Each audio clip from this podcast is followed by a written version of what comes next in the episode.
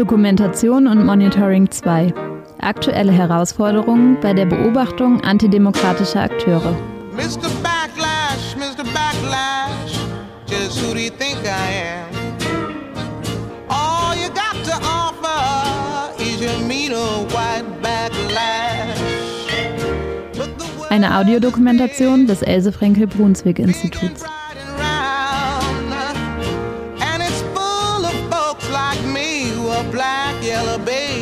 Brown, Mr. Backlash. Rechte Gewalt war einfach immer da. Es gab immer rechte, rassistische, antisemitische äh, Angriffe auf Menschen. Es gab immer wieder keine äh, polizeiliche Verfolgung oder keine juristische Verfolgung. Es sind, äh, die Leute konnten sich frei fühlen und relativ sicher sein, dass ihnen nichts passiert. Es ist immer wieder den Angegriffenen nicht geglaubt worden oder es wurde runtergespielt. Ähm, die haben keine Hilfe bekommen oder es wurde einfach verschwiegen. Julia Oelkers, Journalistin und Dokumentarfilmerin.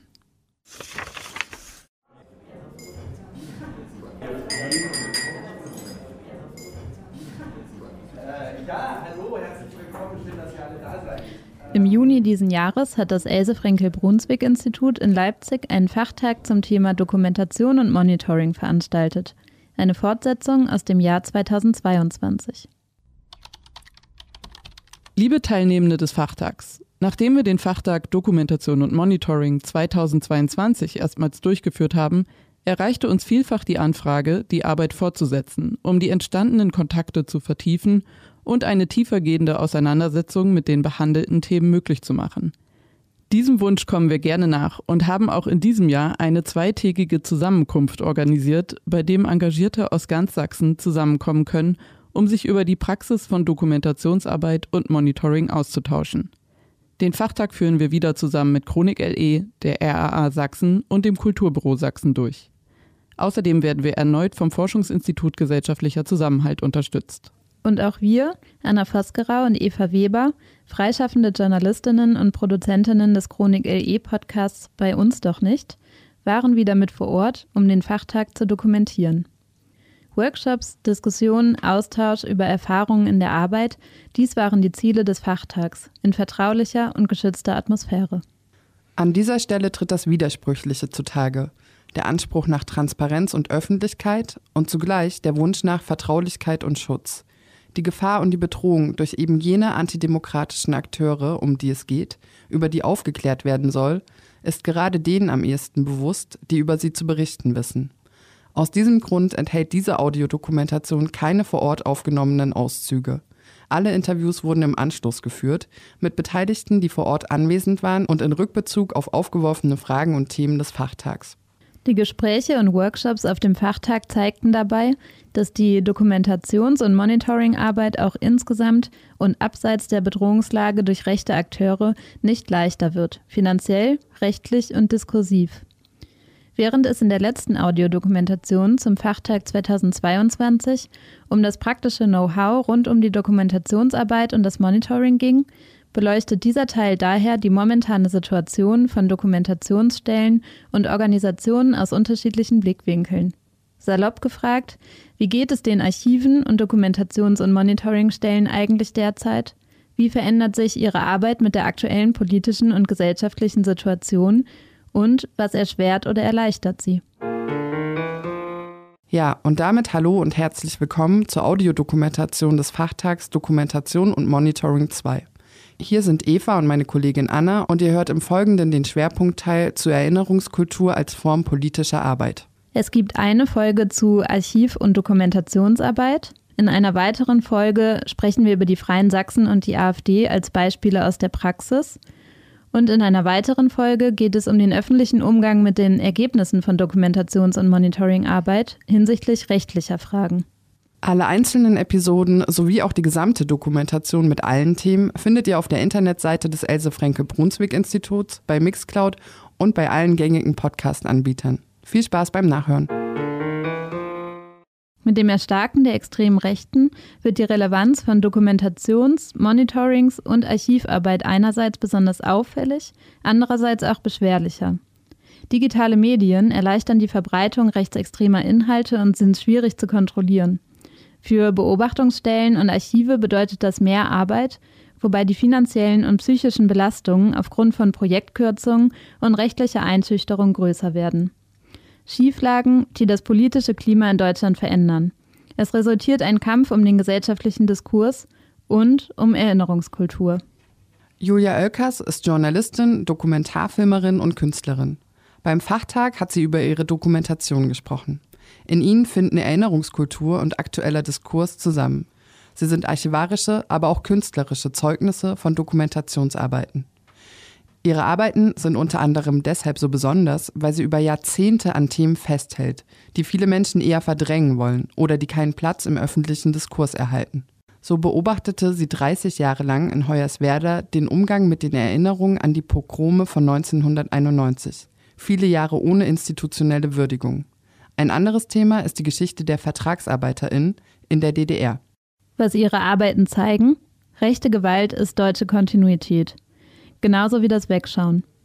Julia Elkers weiß aus ihrer langjährigen Arbeit von dem zutiefst frustrierenden Desinteresse zu berichten, das in der deutschen Gesellschaft gegenüber rechten Angriffen und Strukturen allgegenwärtig zu sein scheint. Aber sie zeigen auch, wie wichtig es ist, zu dokumentieren und damit das Schweigen zu brechen, selbst wenn es seit jeher schwierig ist.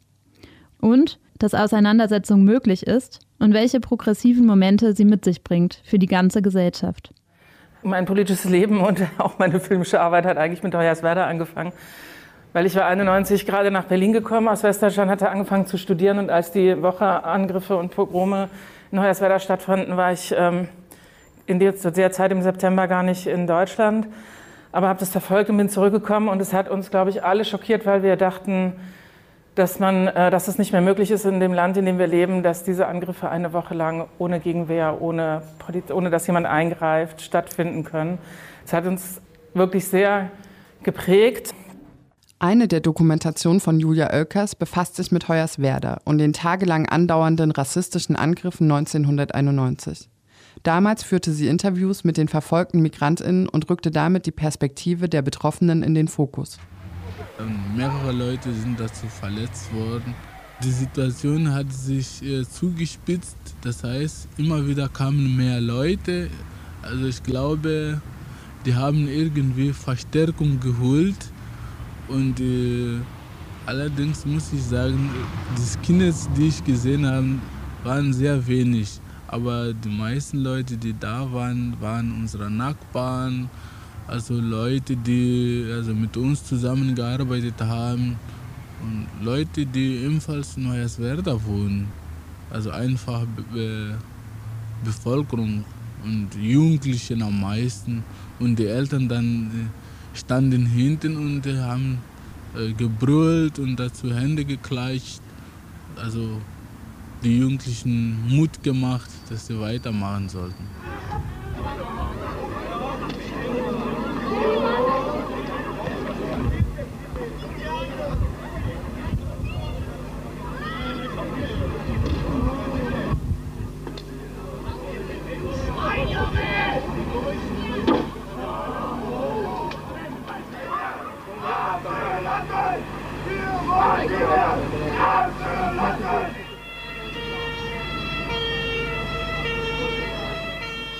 Viele Leute habe ich erkannt.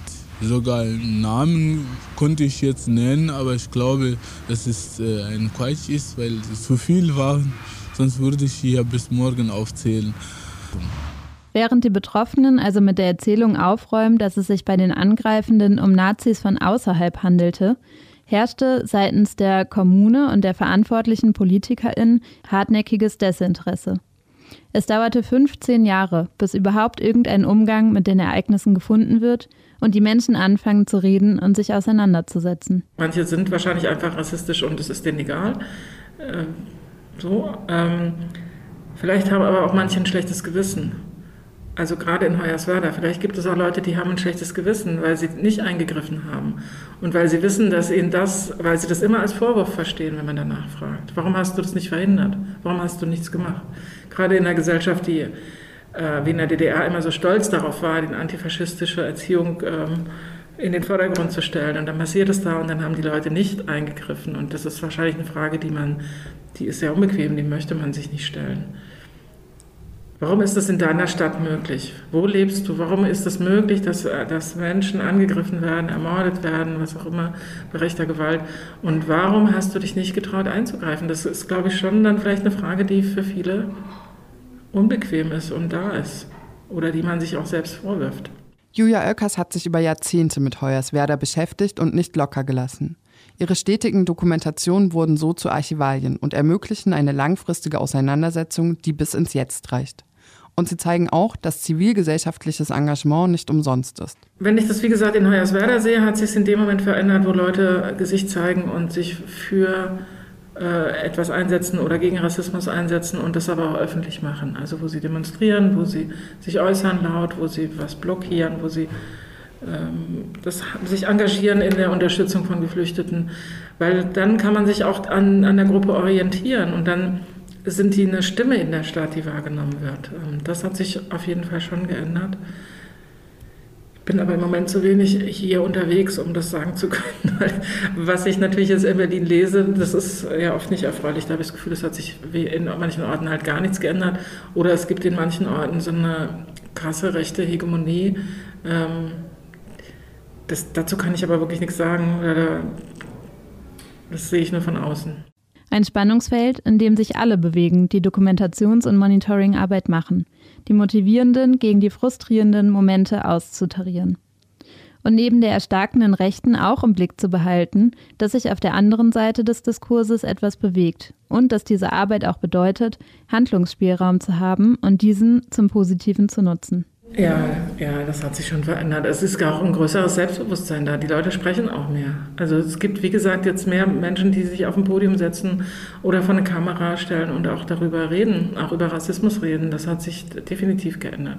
Das war ähm, lange Zeit einfach fast nicht möglich. Oder wirklich sehr schwer, da Menschen zu finden, die, die das machen. Und äh, ich glaube, das liegt schon daran, dass es ein größeren gesellschaftlichen Konsens gibt, dass, es, dass diese Begriffe wie Baseballschlägerjahre einfach ja sozusagen anerkannt sind, dass, dass es niemand ernsthaft abstreitet, dass es krasse rassistische äh, und rechte Gewalt in den 90er Jahren äh, gegeben hat, unter der viele Menschen gelitten haben, ähm, dass es die friedliche Revolution für manche eben nicht friedlich war. Ich glaube, das ist äh, so anerkannt, dass dass es auch bei den Menschen ankommt und dass sie einen sicheren, geschützteren Raum haben, um das auch zu äußern. Und es ist von entscheidender Bedeutung, wer in einem Diskurs überhaupt die Möglichkeit bekommt zu sprechen und damit gehört und gesehen zu werden.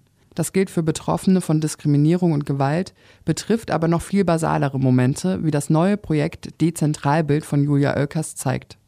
Auch in diesem gelingt es ihr, den Fokus zu verschieben und eine diesmal bildliche Leerstelle zu füllen, indem sie private Fotografien von DDR-VertragsarbeiterInnen zugänglich macht und somit das visuelle Gedächtnis der DDR erweitert, wie es auf der Website heißt. Ähm, bei dem neuen Projekt geht es ja tatsächlich um Sichtbarkeit in der Geschichte. Also dass, dass äh, die DDR als ein, ein, vergangenes Land, also als eine komplett in der Vergangenheit liegende äh, Geschichte, ähm, dass wir davon Bilder, Bilder haben und Bilder produziert werden und äh, Bilderarchive entstehen und dass da Teile daraus einfach fehlen, nämlich in dem Fall die Migrantinnen, dass die mit dazugehören. Das ist, ist eine Frage von Teilhabe und das ist vielleicht auch ein Teil von, von äh, Selbstverständnis, dass äh, einfach Einwanderung nicht nur im Westen stattfindet, sondern natürlich auch im Osten.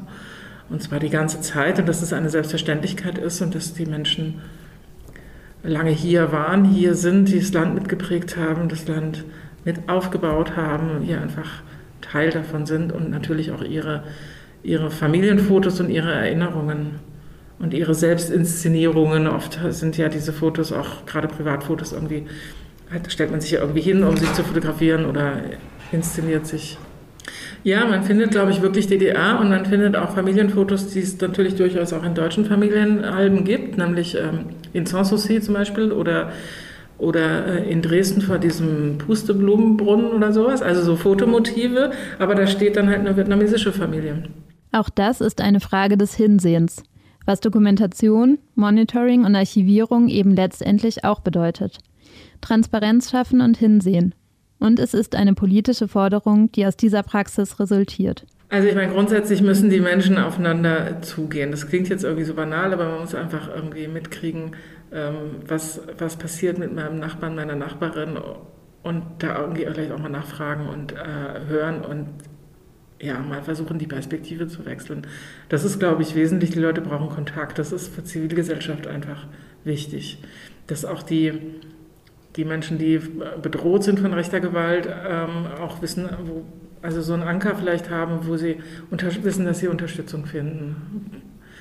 Ähm, ja, auf politischer Ebene kann ich nur sagen, es muss eine Strafverfolgung stattfinden. Das muss klar sein, das wird hier nicht geduldet, das wird äh, auch gesellschaftlich geächtet. Es ist eben nicht der äh, brave Junge von nebenan, der hier nur mal kurz über die Stränge geschlagen hat, sondern das ist, äh, wird gesellschaftlich nicht akzeptiert ähm, und eben auch geahndet und hat Konsequenzen. Und die Menschen werden geschützt und ernst genommen und es wird ihnen geglaubt. Ich glaube, dass natürlich Menschen alle was davon haben, wenn wir in einer ge möglichst gewaltfreien Gesellschaft leben würden. Also egal, wer angegriffen wird, aber wenn diese Angriffe einfach aufhören, äh, gegen Frauen, gegen äh, Migrantinnen, gegen Wohnungslose, egal gegen wen, gegen Teile der Gesellschaft, äh, dann haben alle was davon, weil die Gesellschaft einfach freier ist und äh, friedlicher, angenehmer. Ich weiß nicht, wie ich sagen soll. Also weil es keine Angst oder weniger Angst geben muss. Davon haben alle was.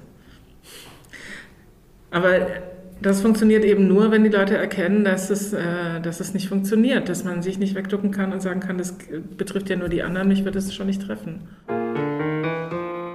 Dies war die letzte Folge der Audiodokumentation zum Fachtag Dokumentation und Monitoring 2 vom Else Frenkel Brunswick Institut.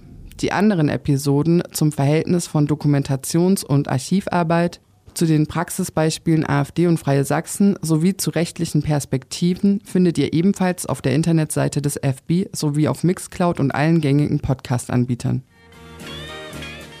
Dokumentation und Monitoring 2. Aktuelle Herausforderungen bei der Beobachtung antidemokratischer Akteure. Mr. Backlash, Mr. Backlash. Just what do you think I got to lose? I'm gonna leave you with the backlash blues. You, the one, will have the blues, not me. Just wait and see. Eine Audiodokumentation von Anna Vosgerau und Eva Weber im Auftrag des Else Frenkel Brunswick Instituts.